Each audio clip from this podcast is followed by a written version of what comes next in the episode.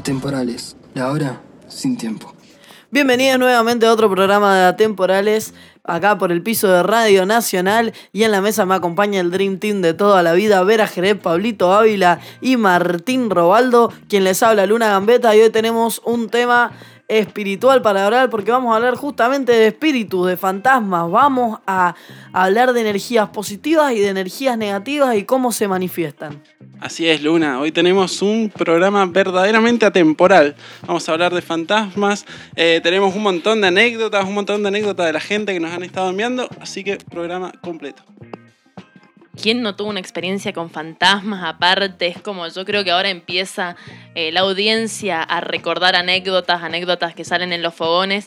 Y aparte, toda esta cuestión de los fantasmas, yo amo los fogones por eso, chicas, tengo que decir la verdad. Antes de que saquen la guitarra, que se pongan a contar historias de fantasmas, me encanta. Totalmente, y más si estás en algún lugar como Uspallata o en el río donde te puede pasar algo. Es como que también cuando lo nombras, medio que aparece, ¿viste? Como está ahí esa, esa mística de Sí, lo traes y, empezás a escuchar ruidos y cosas. Y los fantasmas, aparte, toda esta idea del, del espiritismo también y de la conexión con los fantasmas, tuvo como, estuvo muy en boga en la época victoriana, ahí mediados de 1800, la gente se empezó a volver loca y los mediums, las mediums, porque sobre todo eran mujeres, era como un hobby. O sea, te juntabas con tus vecinas ahí a invocar a un familiar, a invocar eh, a, no sé, ¿me entendés? Algún fantasma reconocido.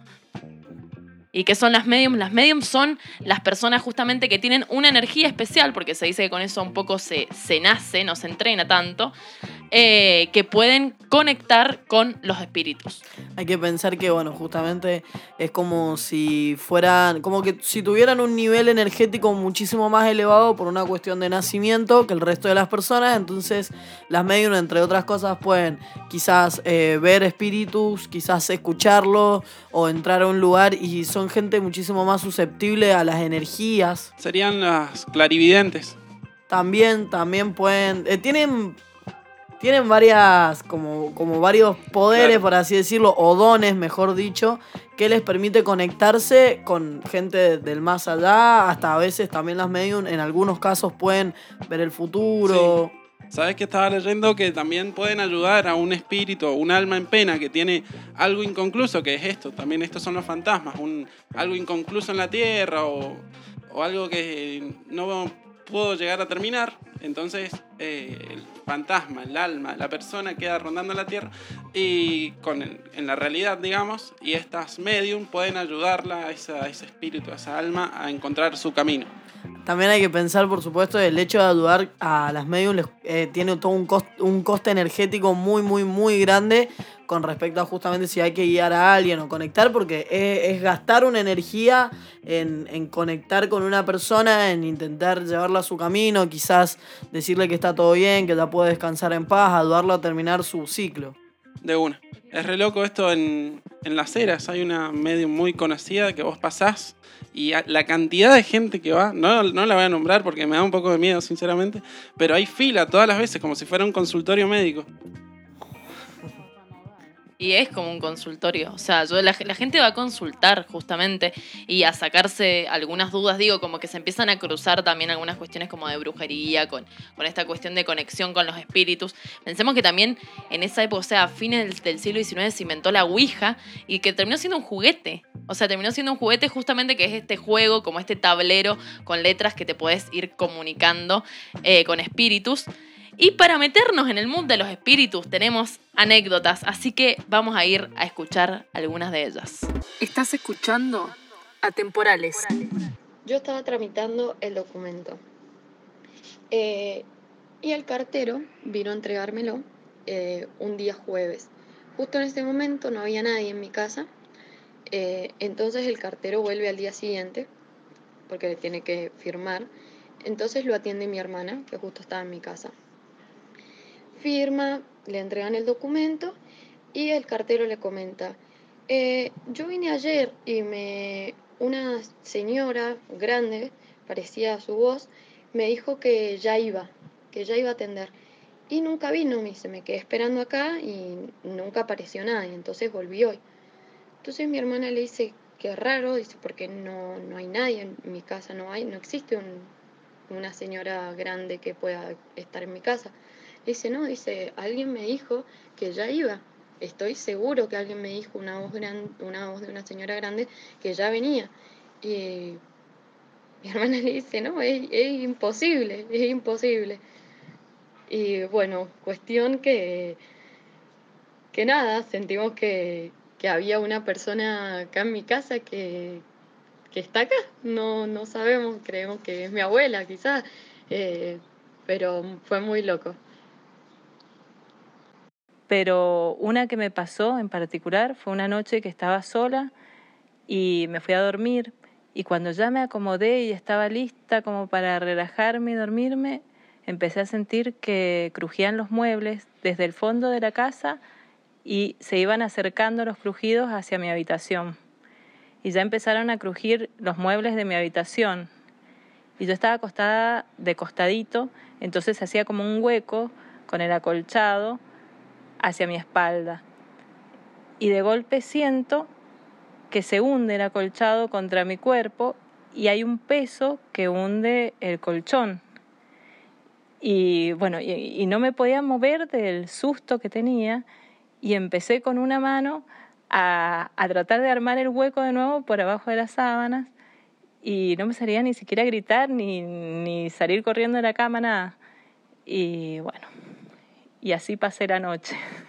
Me costó dormirme, al otro día fui, no sabía, digo, a ver cómo hago para curar esto, que no vuelva a ocurrir, porque una cosa es que hayan fantasmas y otra cosa que se te acuesten al lado.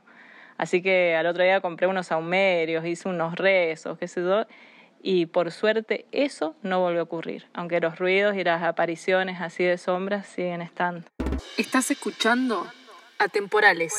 Bueno, eh, escuchábamos ahí dos anécdotas que nos enviaron unas oyentes, eh, donde tiene, tiene cada una su mística particular.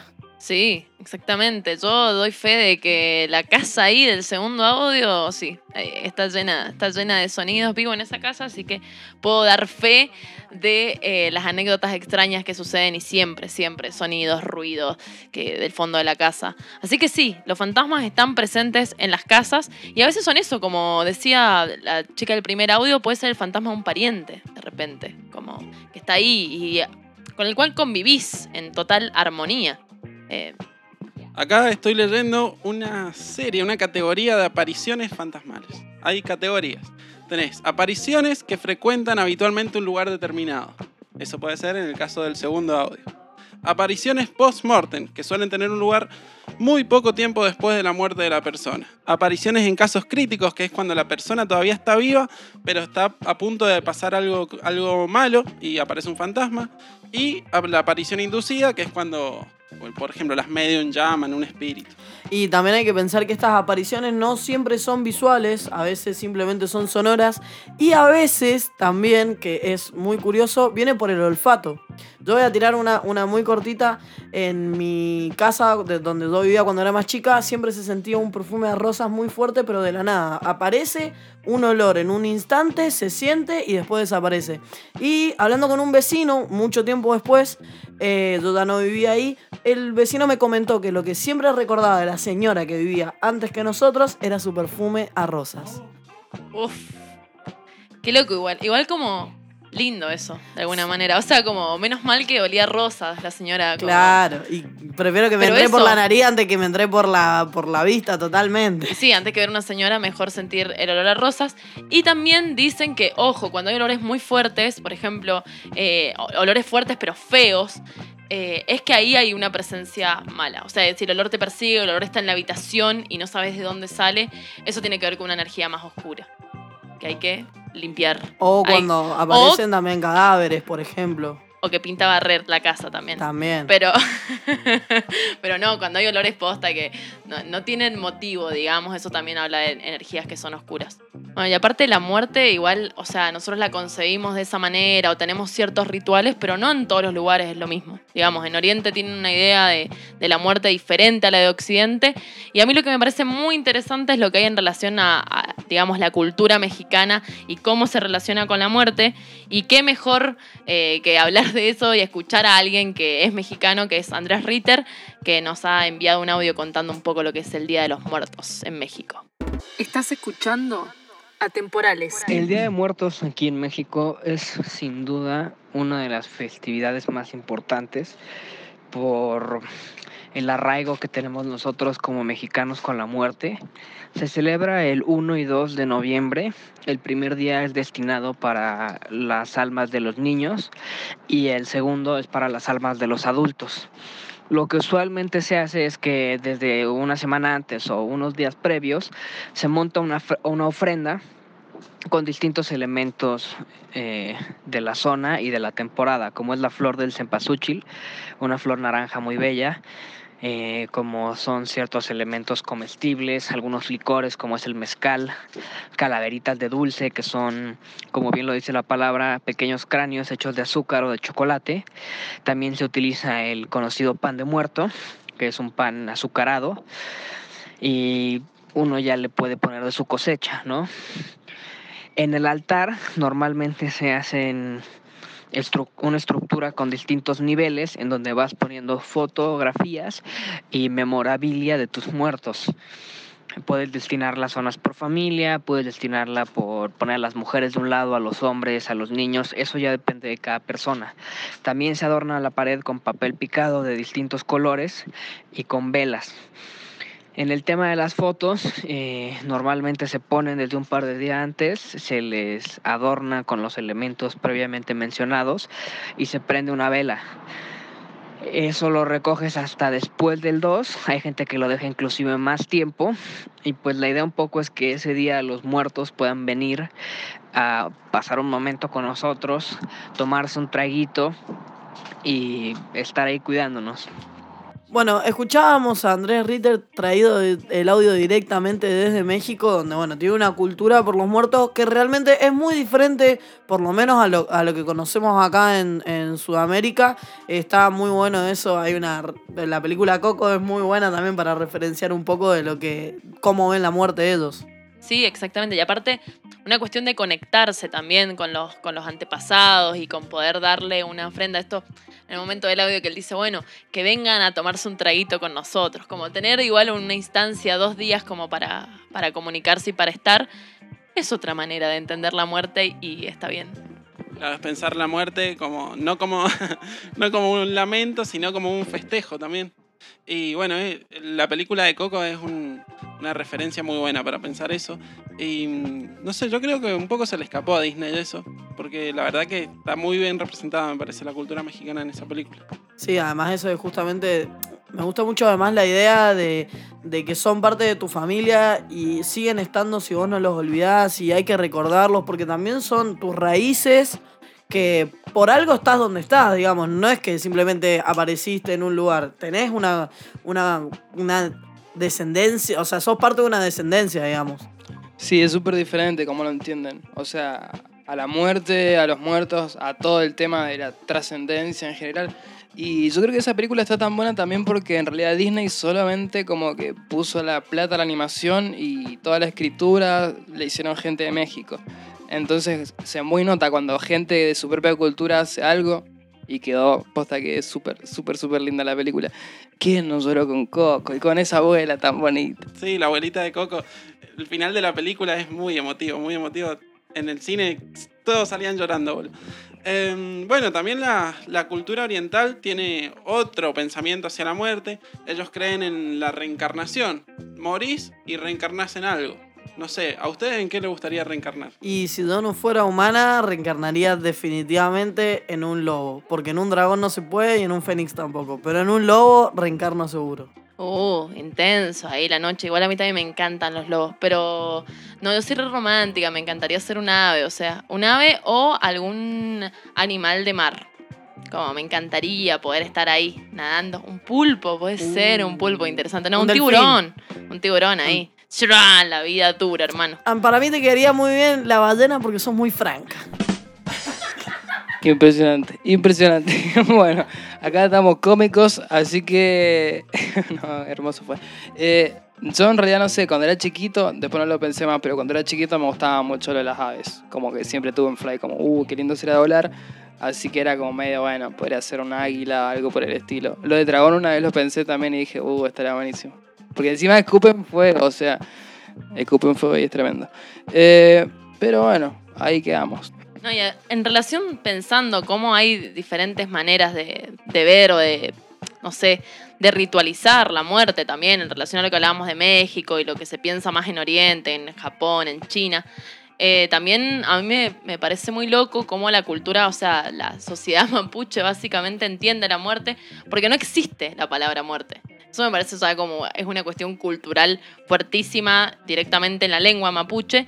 Y cuando alguien se muere se dice mapulgún. Y mapulgún es volverse territorio. Entonces ellos tienen como todo un ritual cuando una persona se muere que se llama el descanso.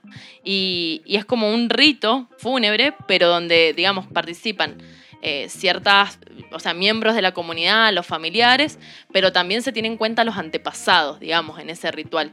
Y es un ritual que se hace abajo de un árbol eh, y donde básicamente la persona es pues enterrada y es esta idea de volverse territorio. O sea, como realmente parte de un ciclo eh, total de, de la existencia, es como, bueno, solamente te estás conectando más con la tierra. Y bueno, los griegos creían que en la muerte, o sea, en la antigua Grecia, se le ponían justamente dos monedas en los ojos para pagarle a Caronte que pueda llegar hacia el Hades, que la, la persona pueda descansar tranquila y también era una doble, no solamente para que descanse tranquilo, sino también para que no los moleste en la tierra. Entonces eran dos monedas en los ojos y los prendían fuego.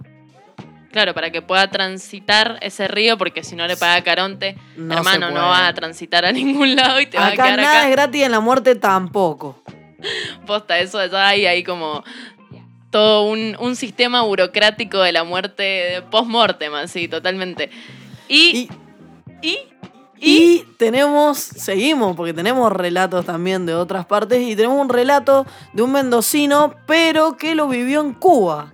O sea, también encontrarte un espíritu en otro país es muchísimo más fuerte. Un espíritu cubano. Un espíritu cubano. Capaz que tenía un poco de, de Fidel ahí. Era comunista. Era- era un fantasma comunista, no lo sabemos, pero vamos a escuchar este relato que es increíble. Estás escuchando Atemporales. Eh, una noche, eh, yo estaba acostado como durmiendo y bueno, yo estaba en una habitación con mis compañeros, éramos como 12 personas y yo estaba en un estado bastante como somnoliento, como dormido, pero no tan dormido. Y bueno, estaba como, vieron cuando, cuando te estás durmiendo, de repente como que, como si estuvieras mirando eh, lo que está pasando en la habitación, como un estado medio raro, pero estás durmiendo, ¿viste? Como medio levitando la conciencia, medio raro. Y la cuestión es que mm, de repente yo veo como una sombra, como una silueta muy grande, eh, algo así como decir dos metros y pico, un sombrero de copa muy alto y una capa negra, todo así como eh, medio tipo algún personaje raro Harry Potter, ponele. Y sentía como que se venía acercando, entrando a la habitación, yo todo esto dormido, pero con un pánico atroz, nunca sentí ese miedo en mi vida. Siento que se venía acercando y en un momento se va a agachar hacia la cama un amigo, esto eran como las 3 de la mañana. Y cuando se empieza a agachar, como as- a- hacia donde estaba mi amigo, yo salto inmediatamente de la cucheta donde yo estaba durmiendo y, e inmediatamente otro compañero de otra cama enfrente también salió corriendo, los dos dormidos, gritando hacia la cama de mi amigo mientras nos agarrábamos y gritábamos, nos mirábamos, ¡ah! los gritos, gritos, pero de una desesperación que jamás, jamás, jamás la sentí. La cuestión es que, bueno, eh, estábamos los dos en shock, eh, yo inmediatamente como que intenté tranquilizarlo a él porque me di cuenta que él estaba más en shock que yo todavía, se despertó todo el mundo. Bueno, eh, en ese momento eh, como que todo el mundo empezó a hacerle bullying al flaco y yo intentaba decirle, loco, vos también lo viste y el flaco tenía una cara de miedo que no lo podía creer. Y bueno, hasta el día de hoy nunca pude eh, entablar esa conversación con él porque siempre la negó y bueno, por temor al bullying, pero sé que los dos lo vimos. Estás escuchando Atemporales.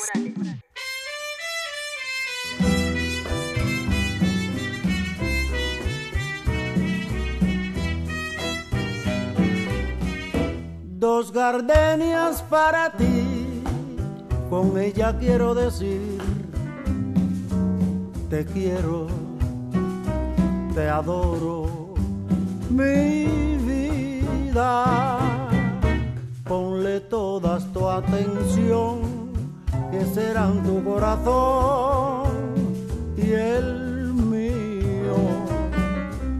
Dos gardenias para ti, que tendrán todo el calor de un beso, de esos besos que te di y que jamás te encontrarán en el calor de otro querer.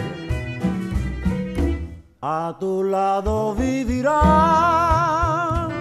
y se hablarán como cuando estás conmigo. Y hasta creerán que se dirán te quiero. Pero si un atardecer las gardenias de mi amor se mueren, es porque han adivinado que tu amor me ha traicionado porque existe otro querer.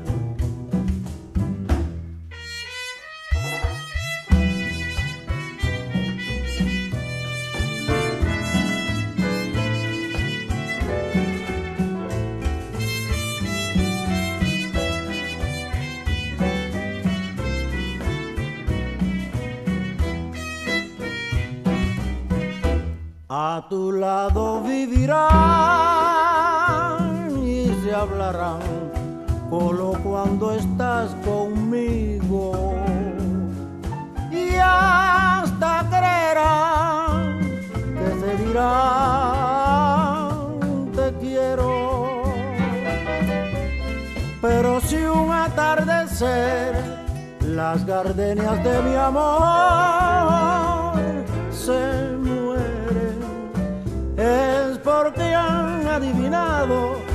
amor me ha traicionado porque existe otro querer.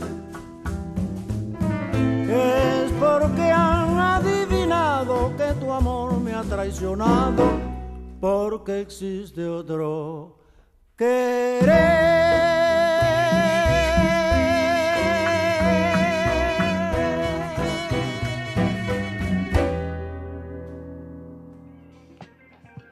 Bueno, eh, escuchábamos ahí el relato enviado directamente desde Mendoza, pero sucedido en Cuba. Y posteriormente a eso, escuchábamos eh, una canción de Buenavista llamada Dos gardenias. Gran tema de, de Buenavista ahí, el mood cubano quedó totalmente con esa canción después. Pero que a mí lo que me resulta extraño, porque yo también, o sea, vivo en una casa que está bastante ahí presente de las energías, y hay muchas maneras también de limpiar los lugares. Eh, yo creo que es importante, por lo menos para una tranquilidad propia.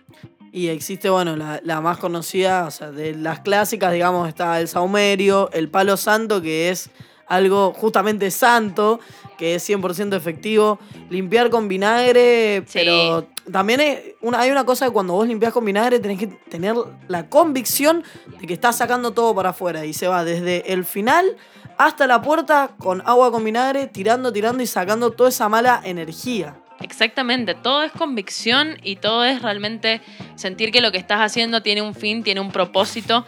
Y si vos estás limpiando toda tu casa con agua y con vinagre, realmente tenés que sentir que lo estás sacando y lo estás echando de tu casa. Eh, eso en mi casa ha servido un poco eh, a la situación de limpiar los, las malas, los malos aires. A mí, para mí también me funcionó y no hay que olvidarse tampoco de la vieja confiable que es la sal. La sal es muy, muy, muy efectiva, por ejemplo, para ver también si hay energías, un vaso de agua con sal abajo de la cama. Y si al otro día hay burbujas, dicen que, eh, depende de la cantidad de burbujas que haya, en la intensidad de la energía que pueda haber o no. Bueno, y volviendo a lo del palo santo, el año pasado estuvimos en Salta, nada, yo tengo familia en Salta, fuimos, estábamos en la casa de mi abuela, fallecida, ¿no es cierto? La casa de mi tío. Bueno, estábamos, llegamos, la casa es una casa muy linda, tranquilo, de pronto se empiezan a escuchar, siempre fue una casa muy rara, hay que decir que es en el barrio universitario de Salta y es justamente en la zona de batalla, donde pelearon los muchachos de Güemes, entonces siempre hubieron como ciertas cosas, ahí pasaba de todo. Bueno, entonces llegamos y se empiezan a escuchar unos ruidos en la pieza. Puertas cerrándose, pica, Abuela. Bueno, eh, nada, puertas que se cierran, puertas que se abren, ruidos extraños de la cama también. Entonces dijimos, che, no, pará, pero si vamos a estar acá, creo que una semana solamente, dijimos, bueno, pasémosla bien esa semana, no estemos con todos estos seres. Y entonces, bueno, ¿qué hicimos? Ahí lo cuenta Vera. Una limpiecita. Hicimos una limpieza, pero por eso entramos básicamente a una habitación eh, y entramos con un, que es de donde se escuchaban más los ruidos, donde la puerta se cerraba todo el tiempo, y entramos con un palo santo eh, y fuimos recorriendo la habitación y como entramos con Luna y dijimos eso, como, bueno, la verdad estamos acá de visita, agradecemos un montón este espacio, nos gustó un montón la casa, venimos a cuidarla, venimos acá a pasar un buen rato, prometemos eh, proteger también esta casa y nada, lo fuimos pasando como por la pared, qué sé yo, y después lo pasamos como mucho por la puerta y nunca más se escuchó un ruido. Absolutamente nada. Quedó después de eso fue un cero. Sí, posta, la verdad que yo soy muy escéptico, no creo mucho en fantasmas y todo eso, y cuando llegamos a esa casa habían ruidos, se sentía una presencia y a partir de eso la casa fue totalmente calma. Sí, increíble. Fue, fue la respuesta indicada. Es que cuando también sienten que se les invade el territorio, digamos, es como que su, su método de defensa es hacerse notar, el decir, yo estoy, o sea, ustedes están acá, pero yo estoy, es mi lugar y hacer entender, por así decirlo, de que es una cuestión de convivir. Sí, yo por eso creo que hay con energías que se puede lidiar y con otras que, bueno, es más difícil y de repente tienen que pasar como estas cuestiones, estos rituales. Y como hablábamos hace un rato, rituales con sal. Y esto me, me hace pensar en un tema. Así es, entonces vamos a escuchar Sal justamente de Nadia Magalí.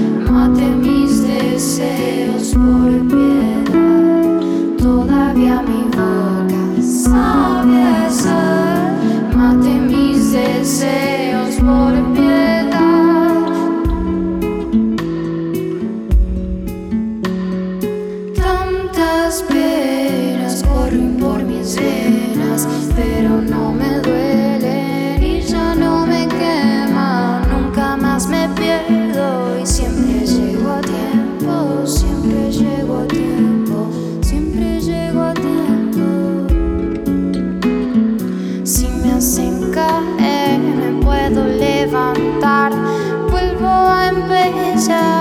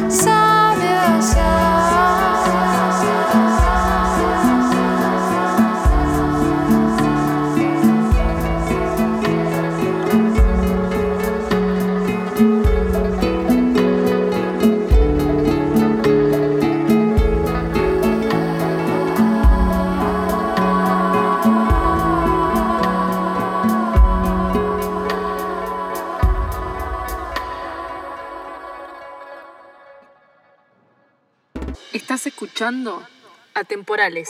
Bueno, escuchábamos entonces el tema Sal de la cantautora mendocina Nadia Magalí directamente desde Las Ceras para el Mundo. Y vamos a continuar, ahora nos vamos a meter íntegramente en Mendoza porque somos una provincia que tiene varios, varios, varios puntos donde existen leyendas. Mendoza, tierra de fantasmas y buen vino. Así nomás. Bueno, ¿y cuál?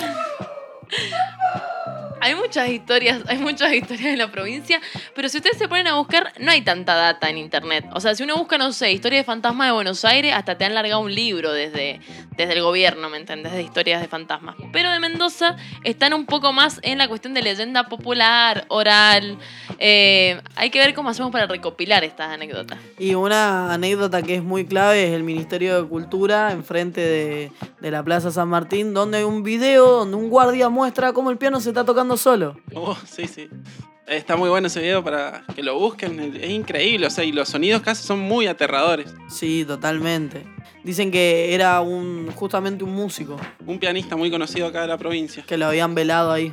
Helfman. Helfman. Sí, nosotros conocemos a su nieta, compañera nuestra de, de la facultad. Así que sí, el piano, un piano que se toca solo es un montón. Pero después hay otras cosas.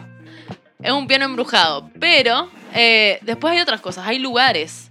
Lugares eh, míticos. O sea, por ejemplo, la Emilio Civit está llena de historias de fantasmas. La mayoría de, las casas.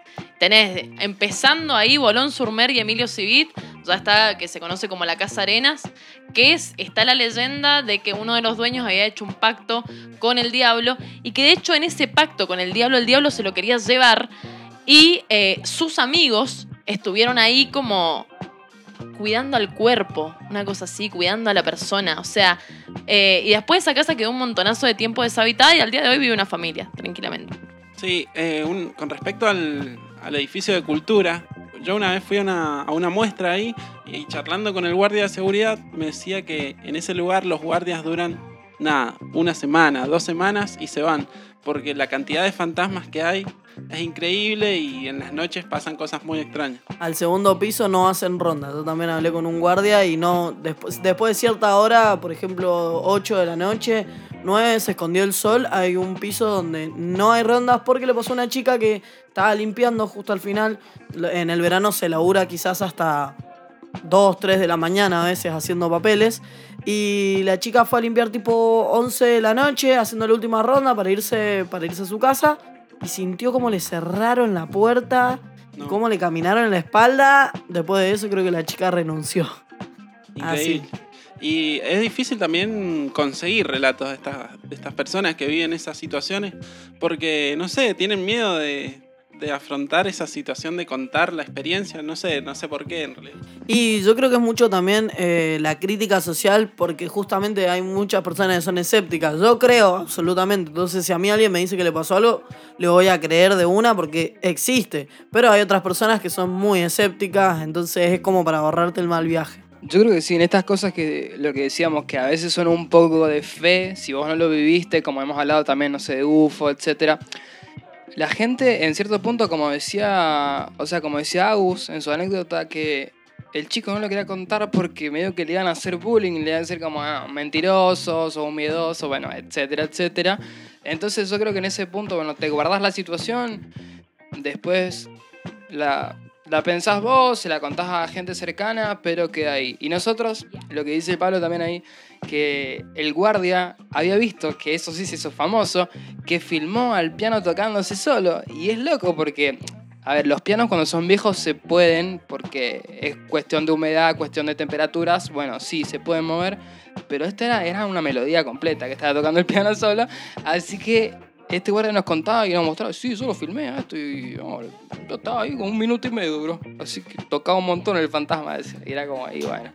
Ahí, pero, pero no, claro, pero no lo creía. Entonces es súper raro el escepticismo. En el Teatro Independencia también eh, hay, hay fantasmas.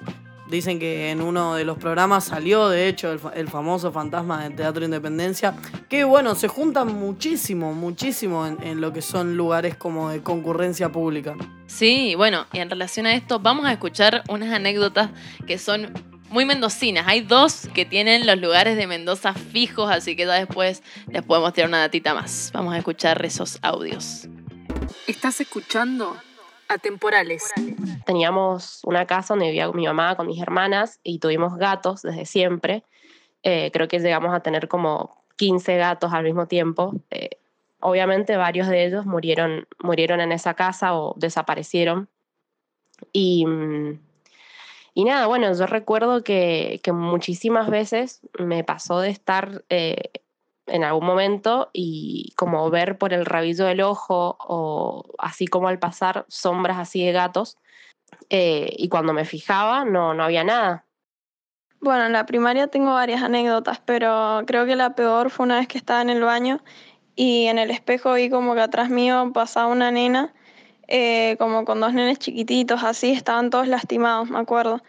Y salí al pasillo para ver si estaban y no los volví a ver. Y después me enteré eh, que atrás de mi colegio, digamos, estaban como remodelando un museo, que antes había sido un orfanato, no sé qué, y habían lastimado como los, les pegaban y qué sé yo. Eh, también me pasaba que en el colegio de la nada, cuando entrabas al baño por ahí se tiraban las cadenas y nos fijábamos y no había nadie o se abría el agua. Cuando salgo de la sala así, miro un cartel que estaban terminando de colocar, una marquesina, que decía cinco mujeres y un vestido. Miro así la cartelera y eran cinco mujeres con unos vestidos rosa y en el medio un joven de unos 30 años con una camisa celeste. Resaltaba bastante. Las chicas eran más bien rubias, castaño claro, y el joven era más bien tirando a morocho con esa camisa celeste, así que resaltaba bastante. Y me dijo el productor, mira, dentro de 15 días necesito que me hagas el, otro espectáculo.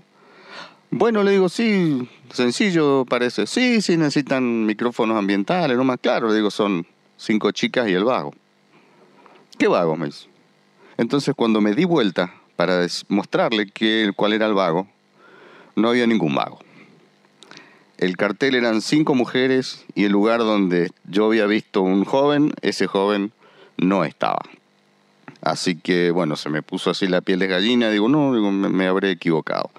Y quedó ahí. Bueno, no puse fecha ni lugar para no herir susceptibilidades para que cuando vuelva ahí el fantasma no me recrimine y que me diga, che, ¿por qué me mandaste así al frente?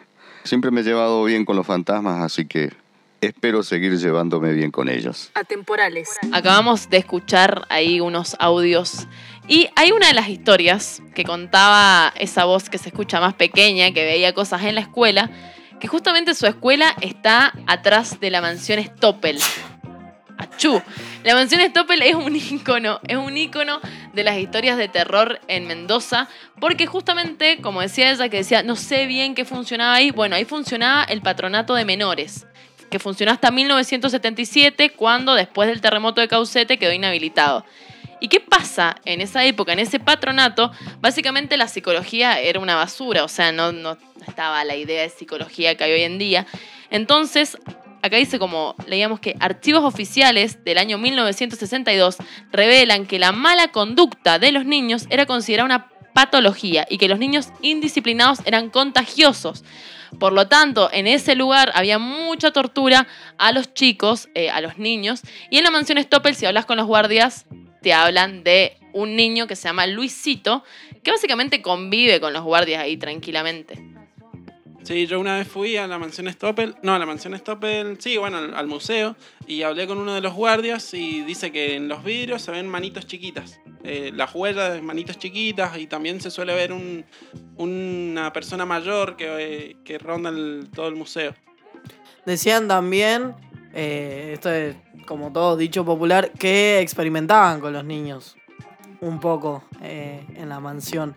Así que bastante, bastante turbia el ambiente, la energía, que también pensemos en algo que se queda. Es más, antes de que se habilitara la mansión Stoppel, eh, se intentó remodelar unas tres o cuatro veces y se cortaba siempre la remodelación porque pasaba algo. Se perdían herramientas, se rompían herramientas o se lastimaba gente. La última remodelación se cortó porque se, se lastimó un obrero. Entonces es como muy, muy increíble. Y no era que se lastimaba así porque capaz que hizo algo malo, sino de una manera muy extraña. Sí, es realmente súper raro. Y otra cosa que contaban los guardias es que dejaban caramelos y los caramelos aparecían básicamente, yo dejo un caramelo y de pronto aparece desenvuelto como que los niños, o Luisito, o estos espíritus, se comían los caramelos. O sea, y te lo cuentan, hay mucha gente que ha sido guardia porque realmente van rotando y están estas historias que son pulentas. Sí, todo esto que estamos hablando me hace acordar un poco, me hace pensar en, en películas, en películas de terror, totalmente. Em, Poltergeist. Poltergeist, un- una peliculaza de clásico, clásico, clásico de total. terror, de invocación, de bueno, es un clásico de los 80 de una niña que se pierde ahí, que después un poco ahí está como el eh, como la recuperación de esta cuestión de la llamada, como esa conexión. Pero bueno, películas de terror hay millones y el, el cine de terror además tiene un montón de subgéneros, un montón de historia. O sea, ha sido habitado por vampiros, por zombies, por lobisones. Eh, no sé cuál es el favorito. A mí me gustan un poco los vampiros, me parecen divertidos. A mí me gustan mucho los zombies. Soy muy, muy, muy, muy de- del equipo zombie. a mí siempre me dieron mucho miedo las películas de terror, así que no veía. me gustaba más la película de suspenso, pero no, era una cosa que no podía ver. boludo. Jeeper Creepers también me gustaba mucho, era un clásico. También, y bueno, a mí, por ejemplo, yo me enamoré con el cine del cine de terror cuando vi Los Otros, que es una película del 2001 de Alejandro Amenábar, que la película sale Nicole Kidman, pero ojo, porque el director nació en Santiago de Chile. O sea, son esas cosas de la vida que uno se encuentra. Y esa película ganó un montonazo de premios Goya y para mí es como una peli de, de esto, de terror y de terror paranormal, de fantasmas, que se lleva la joyita total. Ganó muchos premios Goya y es una joya. Así que está muy, muy bien, 100% recomendada. 100% recomendada a los otros. Eh, y después, no sé, otras pelis como El Resplandor, ponele. Uh. Ahí que libro y película impecable. Libro, yo personalmente eh, puedo decir que es el primer libro que me dio miedo. Miedo realmente de, de leer y que me, me cause terror lo que estoy leyendo y decir, yo debo estar en ese momento y me muero. A mí me pasó lo mismo. O sea, me pasó de leerlo y que sean las 6 de la mañana, yo seguía leyéndolo y de repente caía algo en mi pieza y. No, desconcierto total, muy metida. Así que ese es un librazo de Stephen King. Y bueno, la película de Stanley Kubrick, que también hace una reversión, que se la ha criticado mucho, pero a mí me parece también una muy buena película más allá del libro. Está muy bien lograda, pero a su manera. Y tenemos un, un audio enviado directamente desde Francia con recomendaciones. ¿Es así? Exactamente, Santiago Palero, que es cineasta y está ahora en Francia viviendo la buena vida y que también nos escucha desde Francia, nos mandó ahí recomendaciones de cine de terror. Estás escuchando Atemporales. Bueno, lo primero que se me viene a la cabeza cuando me pongo a pensar en cine de terror es una pareja de cineastas belgas que, eh, que nada, han hecho tres pelis, Dejen broncear los cadáveres, Amer y eh, El extraño color de las lágrimas sobre tu cuerpo. Son películas increíbles que, nada, lo más destacable, digamos, lo que más me gusta a mí es la narración, que no es una narración eh, lineal, digamos, cronológica, que te invite como a seguir la, la historia, eh, sino más que nada es una, una narración completamente caótica. Que si uno la intenta seguir, si uno la intenta entender, si uno intenta decir como, ah, bueno, y sí, pasó esto, pasó lo otro, eh, se pierde, creo yo, un poco el- la esencia de la peli, digamos. Creo que es una peli no tanto que te, que te invita como a entender, sino más que nada te invita como a sentir eh, y que utiliza muchos recursos para llegar a eso, digamos, para, para poder sentir cosas sin la necesidad de tener como una narración bien marcada. Bueno, uno de esos elementos es la narración esta caótica, justamente el caos de la narración. Otra es eh, el montaje, que el montaje creo, a mi parecer, es como lo más importante eh, de las tres pelis. Sin, sin ese montaje no sería lo mismo. También otro es el sonido, que bueno, en el cine de terror el sonido es muy importante. Traten de ver una película de terror eh, sin sonido, sin música, y no va a ser para nada lo mismo. Y después, otra cosa que utiliza es los elementos que, que deciden mostrar, digamos. Que, que, por ejemplo, se muestra mucho cuerpo, mucha, mucha, mucha sexualidad, mucha sensualidad, muchas de esas cosas que eh, me parecen muy bueno o muy, muy piola tener en un cine de terror, digamos. Bueno, ya escuchábamos a Santi Palero, que bueno, nos estuvo recomendando algunas películas de terror para ver. Y qué importante esto de la construcción del, del fuera de campo en las películas de terror, porque es lo que genera suspenso, digamos. ¿Qué es lo que es? ¿Qué es lo que es el fuera de campo? Bueno, lo que no se ve en escena, es decir, lo que se va construyendo por fuera, que son sonidos, la música, o también la actuación o la historia que, que lo va desarrollando. Y es lo que va generando ese suspenso que en un momento explota y es lo que genera miedo. Sí, cuando ves ahí, yo tengo esas imágenes como de la actriz ¡trun! que mira, no sabes qué está mirando, pero tiene una expresión aterradora y decís, ¡ay, se pudre! Así, totalmente. Hay un ejemplo muy claro de un fuera de campo muy bien usado, es las películas de Jurassic Park, por ejemplo, que bueno, no son de miedo, pero son de suspenso. Y, por ejemplo, en Jurassic Park 1 dura una hora y media la película y solo cinco minutos vemos a los dinosaurios. Pero te da la sensación de que todo el tiempo están los dinosaurios dando vueltas. Y eso sería el fuera de campo. Uh, buenísimo, buenísimo esa data, porque ahora que lo pienso totalmente real, soy fan de esa película encima. mal, mal, mal, mal. Bueno, muy, muy interesante el programa que hemos tenido. Ha, ha traído de todos lados. Espero que energía positiva, como siempre. Sí, energía positiva, totalmente. Y respeto, ¿eh? Respeto, respeto a los fantasmas, a las energías que están circulando. Hay que convivir con ellas, hay que tratar de entenderlas. Si uno quiere sacarla, hay que hacerlo con la intención. Y con nada. mucho, mucho, mucho respeto, porque también, también hay que pensar que, que no sabemos con lo que nos estamos metiendo. Y a veces quizás, por ejemplo, eh, se hacen de chiste jugar el juego de la copa y terminan abriendo un portal que es muy, muy heavy, digamos, muy heavy. Entonces hay que tener muchísimo respeto con lo que se hace, eh, ser consciente totalmente y no molestarlos. Y de esa manera, si a, un- a uno lo molestan, decir, che, no me molesté, está todo bien, pero... Ojo al piojo. Y no reírse de la gente que, que cuenta anécdotas, que le pasan cosas con fantasmas. No reírse de esa gente, porque No. uno no sabe la experiencia ajena. Y es como el clásico ver para creer, bueno, eso. Fíjense, no saben, quizás esto está abriendo un portal a las próximas experiencias. Pero para cerrar, bien arriba, ¿con qué nos vamos entonces? Para cerrar bien arriba, primero que nada nos vamos agradeciendo muchísimo a la gente que nos envió anécdotas y que ayudó a nutrir muchísimo el programa. Y nos despido la mesa, como siempre. Nos vamos ver a Jerez, Martín Robaldo, Pablito Ávila, quien les habla Luna Gambeta. Un saludo al operador que nos estuvo ahí haciendo el aguante. Y nos vamos a ir muy, muy, muy arriba con el tema Panorama de Militantes del Clímax.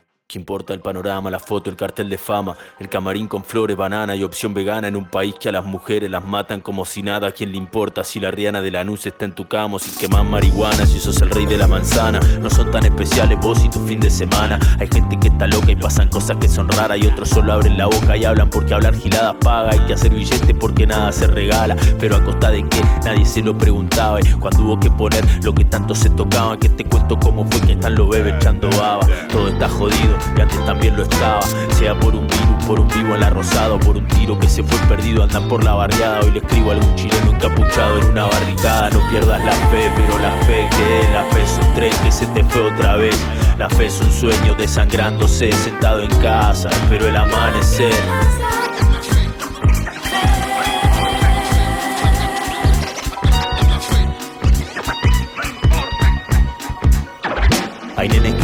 Que ni Dios se entere, porque al hambre no le alcanza con mate y con tereré. Una madre sin un hijo sobrevive como puede y el dolor de esas mujeres no pega en la tele.